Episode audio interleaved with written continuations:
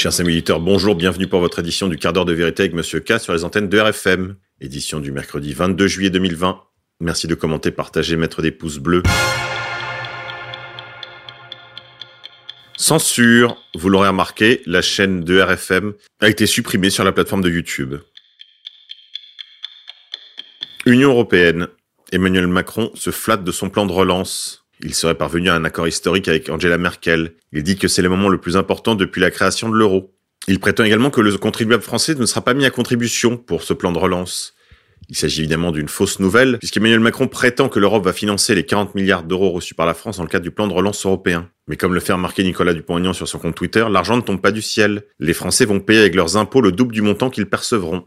La présidente du Rassemblement national, Shoshana Le Pen, a qualifié mardi le plan de relance de l'Union européenne de pire accord pour la France de toute l'histoire de l'UE. Le chef des Insoumis, quant à lui, Jean-Luc Mélenchon, déplore que le président Emmanuel Macron ait selon lui tout cédé. Les 27 se sont pourtant accordés sur un plan de relance de 750 milliards d'euros. 750 milliards d'euros qui profitent d'ores et déjà au marché, puisque le plan de relance européen et les vaccins viennent en soutien du CAC 40. La bourse de Paris est attendue en hausse à la faveur de l'accord européen sur le plan de relance et des informations positives sur des candidats vaccins contre le Covid-19. La Bourse de Paris devrait confirmer son rebond en réaction à l'accord européen sur le plan de relance post-Covid-19 et aux résultats prometteurs concernant la recherche d'un vaccin contre le Covid. Nous y sommes arrivés, l'Europe est forte, l'Europe est unie, a déclaré Charles Michel, le président du Conseil européen, en annonçant tôt ce matin l'accord trouvé par les 27 à Bruxelles sur le plan de relance post-Covid. Comprenez, tout ça finira sur les marchés. Les négociations se sont étalées sur près de cinq jours et les débats ont été parfois animés face à l'opposition des quatre frugaux, Autriche, Danemark, Pays-Bas et Suède, opposés au principe de cette dette commune pour financer le budget des États membres. Politique française. L'État n'a pas vocation à payer des masques pour tout le monde, affirme Emmanuel Macron. Les masques ne devraient pas devenir gratuits pour l'ensemble des Français. Emmanuel Macron a fait savoir qu'il n'envisageait pas de rendre gratuits les masques de protection pour tous les Français, au lendemain de l'entrée en vigueur de l'obligation du port du masque dans tous les lieux clos accueillant du public. L'État et le contribuable français n'ont pas vocation à payer des masques pour tout le monde, tout le temps. Cela doit rester une politique sociale, mais ceux qui ne peuvent pas en acheter seront aidés, a affirmé le président de la République ce mardi soir au journal télévisé de TF1. Notre vocation est de sécuriser la production de masques, de respirateurs et la capacité à produire un vaccin, a-t-il ajouté. Rue Barbare. Mort de Cédric Chouviat. Les policiers auraient menti avec la bénédiction de leur hiérarchie. Les policiers mis en examen auraient tenté de cacher leur responsabilité dans la mort du chauffeur-livreur de 42 ans. Leur hiérarchie les aurait couverts. Ils n'ont pas entendu. Cédric Chouviat criait J'étouffe à cette reprise. C'est ce qu'ont affirmé les policiers qui ont plaqué au sol sur le ventre le chauffeur-livreur de 42 ans lors d'un contrôle routier près de la Tour Eiffel à Paris le 3 janvier dernier. Transporté dans un état critique à l'hôpital Georges Pompidou, le père de famille de 42 ans était mort deux jours plus tard. Des mensonges que mettent en lumière mardi Mediapart et Libération grâce à des documents qu'ils ont consultés. Après une enquête menée par l'inspection générale de la police nationale, IGPN, ou bœuf carotte pour les intimes, Trois des quatre fonctionnaires impliqués dans l'interpellation fatale à Cédric Chouviat ont été mis en examen pour homicide involontaire avec interdiction d'entrer en contact avec toute ou partie de l'équipage. Une policière a été, elle, placée sous le statut de témoin assisté. Au cours de leurs auditions, les policiers n'en ont pas démordu. Ils n'ont pas entendu les cris de détresse du chauffeur-livreur. Pourtant, Cédric Chouviat continue d'enregistrer la conversation lorsqu'il a été attrapé par le cou, plaqué au sol sur le ventre, encore casqué, avant d'être menotté. Non seulement on l'entend se plaindre d'étouffer, mais on entend aussi distinctement l'un des fonctionnaires dire à son collègue le chef de bord Michael P. C'est bon, c'est bon, lâche sur un ton paraissant empreint d'inquiétude.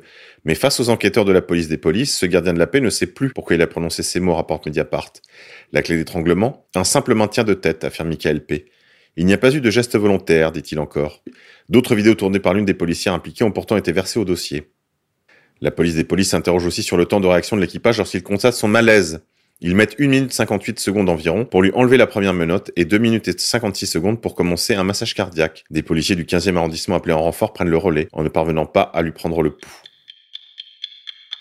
International. Affaire Epstein.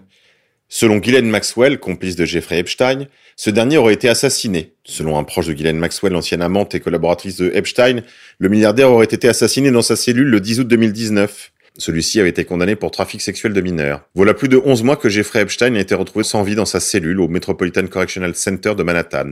Sa mort n'en finit pas de susciter des doutes et des questionnements. Son ancienne amante et collaboratrice, Ghislaine Maxwell, qui a depuis été arrêtée, elle aussi pour trafic de mineurs, fait partie des personnes qui ne croient pas à la thèse du suicide. Questionné par le tabloïd britannique The Sun, un proche de la quinquagénaire a confié que celle-ci était persuadée que Jeffrey Epstein avait été assassiné. Ghislaine Maxwell aurait indiqué que le milliardaire, condamné pour trafic sexuel de mineurs, a été tué pour que celui-ci ne dénonce pas ses complices. l'ancienne compagne de Jeffrey Epstein, s'appuie notamment sur le fait que les caméras de la prison du Metropolitan Correctional Center de Manhattan étaient défectueuses lorsque le détenu est mort. Jeffrey Epstein a pourtant été retrouvé pendu dans sa prison, attaché à des draps. Ghislaine Maxwell a également affirmé craindre pour sa sécurité. L'accusé explique qu'elle est susceptible de subir le même sort que le pédocriminel alors qu'elle est appelée à comparaître le 12 juillet 2021. Selon un témoin qui s'est exprimé dans le Daily Mail, la quinquagénaire aurait en sa possession des vidéos de nombreuses personnalités et célébrités en train d'agresser sexuellement des mineurs. Si Guylaine tombe, elle s'assurera d'emporter le plus de monde possible dans sa chute. Affaire Epstein toujours, Donald Trump souhaite bonne chance à Ghislaine Maxwell. La fille du défunt magnat britannique des médias Robert Maxwell a été arrêtée le 2 juillet dernier et risque jusqu'à 35 ans de prison en cas de condamnation pour agression sexuelle sur mineurs. Ce sont des propos assez étonnants tenus par le locataire de la Maison Blanche. Le président américain Donald Trump a souhaité mardi bonne chance à Ghislaine Maxwell. Pour en venir à une telle phrase, Donald Trump a répondu à un journaliste qui lui demandait s'il pensait qu'elle pourrait livrer aux enquêteurs des informations compromettantes sur de puissantes personnalités que Jeffrey Epstein fréquentait. Il a ajouté avoir rencontré Ghislaine Maxwell de nombreuses fois lorsqu'elle habitait à Palm Beach, en Floride, où le président américain a une résidence. Toutefois, il n'a pas répondu directement à la question de savoir s'il pensait que cette figure de la jet set pourrait compromettre d'autres personnalités comme l'ex-président Bill Clinton ou le prince Andrew, le fils de la reine d'Angleterre sur la sellette depuis le début de ce scandale. Je n'ai pas vraiment suivi cette affaire, a simplement indiqué le président. Je ne connais pas la situation avec le prince Andrew. Crime de lumière. Nantes. Incendie de la cathédrale, des témoins pointent des choses inhabituelles. Puis samedi, de nombreux témoins sont entendus. Certains disent avoir été troublés par un bruit ou un objet déplacé. Les enquêteurs de la police judiciaire doivent tout vérifier. Recueillir les témoignages et vérifier encore et encore depuis l'ouverture de l'enquête samedi, l'antenne de police judiciaire de Nantes a déjà entendu de nombreuses personnes susceptibles de lui livrer de précieuses informations. Les identités des riverains ayant contacté les pompiers ce matin-là ont été relevées. Les voisins ont été sollicités ainsi que les pompiers arrivés les premiers sur les lieux. Certains membres du diocèse et habitués des lieux ont également été entendus. À tous, une question a notamment été posée. Avez-vous remarqué quelque chose d'inhabituel? Certains d'entre eux ont répondu à cette question par l'affirmative. Ainsi, un témoin assure avoir entendu une cloche du carillon sonner au cœur de la nuit, ce qui est tout à fait inhabituel. Autre chose, après l'incendie, un chariot se trouvait au milieu de la nef et il n'avait rien à faire là, ont observé plusieurs familiers des lieux. C'est un chariot à roulettes qui se trouve normalement sous clé dans la sacristie, soit à une vingtaine de mètres, et le matériel sonore qui se trouve habituellement dessus avait disparu. Le chariot a-t-il été déplacé lors de l'intervention des pompiers ou quelqu'un d'autre l'a-t-il bougé? Et le matériel a-t-il brûlé? L'a-t-on déplacé Volé? Des pieds de scène en métal se trouvaient au sol près du petit orgue, remarque encore un habitué de la cathédrale en observant une photo du sinistre prise par le diocèse. Normalement, ces pieds aussi sont dans la sacristie, c'est troublant. Les enquêteurs qui savent à quel point le témoignage humain peut être fragile cherchent néanmoins à tout vérifier. Les investigations menées par la police technique et scientifique leur apporteront peut-être certaines réponses. En attendant, on refait tous le film des événements et on échafaude tous des scénarios, confiait un membre du diocèse hier. Un jour, on pense à la défense électrique et le lendemain, on se demande si quelqu'un n'est pas entré dans la nuit. Pour nous, c'est le grand flou. Fait divers. Une jeune femme tuée à Lyon est traînée par une voiture. Ce que l'on sait, les deux occupants de la voiture qui a percuté la victime ont été mis en examen. Ils disent avoir paniqué et ne pas s'être rendu compte qu'elle a été restée accrochée au véhicule. Ces deux aimables personnes, les médias n'ont pas communiqué leur identité. Pourtant, elle est connue. Il s'agirait d'un certain Youssef Tebal et d'un Mohamed Yeloul. Toutes les vérités sont bonnes à dire. Merdia. Une semaine seulement après son arrivée aux commandes de RMC Direct, Apolline de Malherbe a déjà quitté l'antenne. Ce lundi 20 juillet, elle a été remplacée par un autre animateur de la station, Mathieu Rouault, qui assurera la présentation de la matinale de RMC.